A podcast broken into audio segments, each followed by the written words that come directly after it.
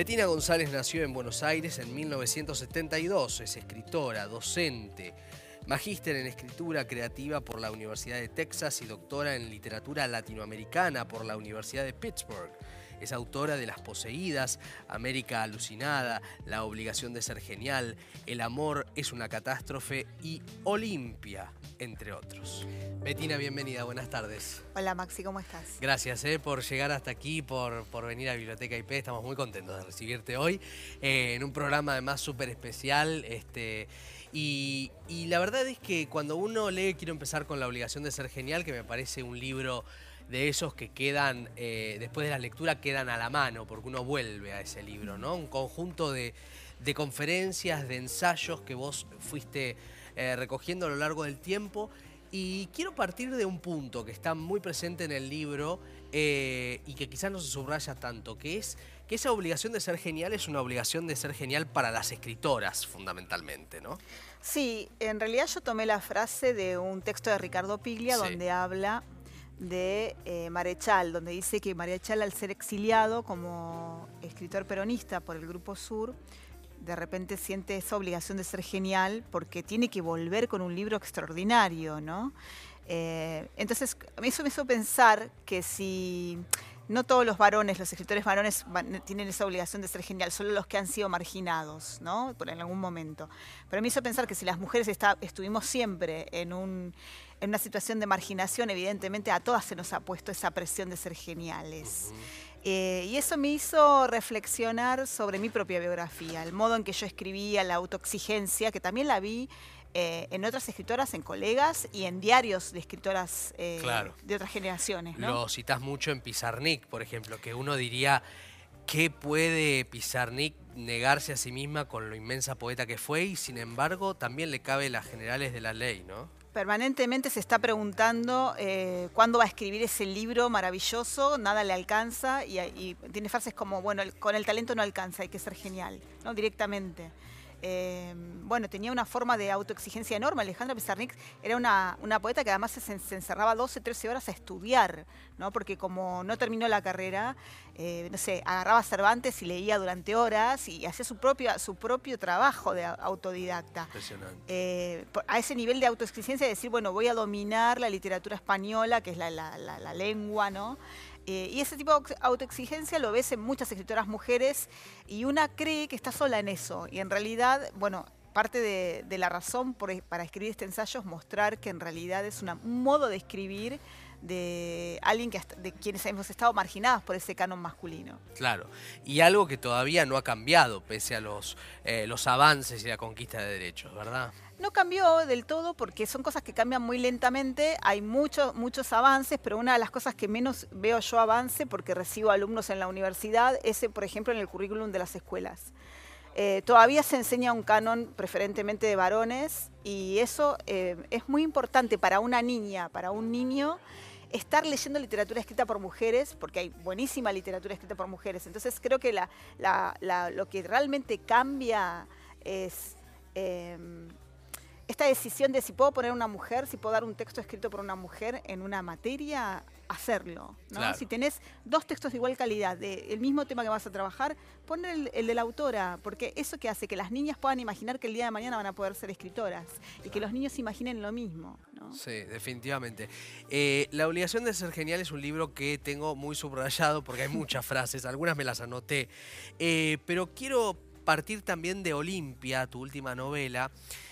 Una novela en la cual se habla de un concepto que a mí me parece fascinante para preguntarte, que es el miedo como motor. El miedo, empieza diciendo la novela, como algo por lo cual hacemos todo. ¿También escribir? Y puede ser, ¿no? Puede ser que ha- haya como moto. Yo no, porque me escribo por bronca, porque Mirá. me, me- me deshago de mis iras gracias a la escritura. Siempre que algo me convoca, me revela, me parece una, una injusticia o algo terrible, puede ser algo chiquito, me lanzo a escribir. Pero creo que en eso también hay algo de miedo, ¿no? Eh, y sí, es la, la emoción fundamental si vos pensás en, en- en la preservación. El, el- el miedo como ese ese modo de conservar la propia vida, de conservar el status quo. Entonces ahí, ahí empieza a ser, un- a veces es, es una emoción que la puedes ver como positiva y a veces la, la puedes ver como negativa. ¿no? ¿Cuántas Claro. cosas no hacemos por miedo también? Eh, el fenómeno de escribir, ¿Tiene un fin concreto para vos? Eh, no, yo soy de las que creen que es un acto inútil, digamos. A lo ¿no? wild. A lo wild, a lo Oscar Wilde, sí, creo que sí, creo que al menos, eh, por lo menos tenés, yo creo que, que en el momento de la escritura hay que preservar esa inutilidad. Después, claro, está el otro momento donde vos decís, ¿qué hago con esto? Lo publico y el, el libro entra en un circuito que es el circuito Claro. de la mercancía. Ahí me parece fantástico estar de- defendiendo los derechos y que si el libro entró en ese circuito, a, a la autora le toque lo que le tiene que tocar, eso me parece Sí. que sí. Pero me parece que si vos me preguntás eh, si tiene una finalidad del acto de la escritura, para mí, como escritora, es atarte al ser. ¿no? Ujú. Es ese lugar eh, donde se puede caer el mundo, lo que sea, pero ahí estás atado a la parte más íntima de tu yo más verdadero. Eh, en un sentido muy, muy existencial, entonces es algo con lo que mm, es una, una- un- un- es como tener un- una especie de arma atómica contra la realidad. ¿no? Claro. Una- claro. una- un lugar donde pensar, un lugar donde sentir, porque, porque escribir es pensamiento eh, activo, ¿no? Claro, claro, claro. Entonces me parece que cuanto más te bombardea la realidad, las redes, lo que sea, el momento de la escritura es ese momento donde vos estás realmente siendo vos y tu pensamiento y procesando toda esa realidad. Para mí es un gran regalo la escritura en ese sentido. hay, hay un enriquecimiento de la ficción a partir de haber escrito ensayos, haber bajado a conceptos como hay en La obligación de ser genial. Digo, ¿se escribe distinto después? Qué buena pregunta. Me parece que, mm, que debe haberlo porque, porque yo escribo los ensayos o sentí que escribía estos ensayos con la misma emoción con la que te estaba diciendo que escribo una novela, porque había ideas, por supuesto, que de las que partí, pero los puntos de llegada no eran tan claros. Por ejemplo, el texto sobre la emoción. Yo partí de muchas preguntas sobre la emoción y fui encontrando en la búsqueda. ¿no? Y entonces ahora creo que, que eso se va trasladando también lo que elabo- elaboré en estos ensayos, no tanto conscientemente a la escritura, pero sí es como, como una especie de, de vara contra la que medir lo que voy haciendo, ¿no? Es decir, esto que estoy haciendo me suena auténtico, hay emoción acá, está, está o no está, ¿no? Eh, haber pensado esas cosas eh, creo que me sirve a la hora de cuando estoy dudando sobre el, eh, el propio texto. ¿no? Claro, claro, claro. Es mu- Es muy interesante porque además también todo lo que marca este ensayo tiene que ver con... eh, también con un derrotero de tu propia historia, ¿no? El hecho de haber estado en el exterior, eh, reacomodarte una lengua a otra, ¿no? Este, Hay un montón de tránsitos que se dan en torno a la lengua y también la obligación de ser genial. Antes de leerlo yo lo pensaba entre la, la alta competencia que hay entre los libros y por fuera de los libros en este tiempo, ¿no? Que la gente llegue por fin a leer. Sí, ya eso esto sería todo un logro, ¿no? Que la gente leyera. La gente, pero bueno, si, si ves, eh, eh, no sé, el siglo XIX, uno pensaría que la gente leía más y, y nos lamentamos y por qué la gente no lee tanto. Yo creo que la, la gente lee más de lo que pensamos, lo veo en mis alumnos que llegan eh, quizás con no un montón de lecturas, pero han leído y leen, tienen sus autores eh, de culto y que también que si les das buenos textos se enganchan con la lectura.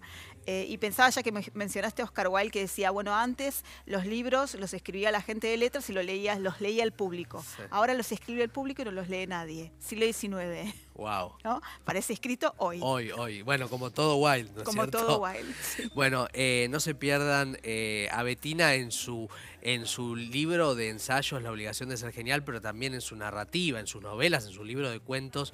Eh, siempre es un placer encontrarse con su- sus creaciones, ¿no? En todo el sentido de la palabra. Gracias, Betina. Gracias a vos, Maxi. Un placer.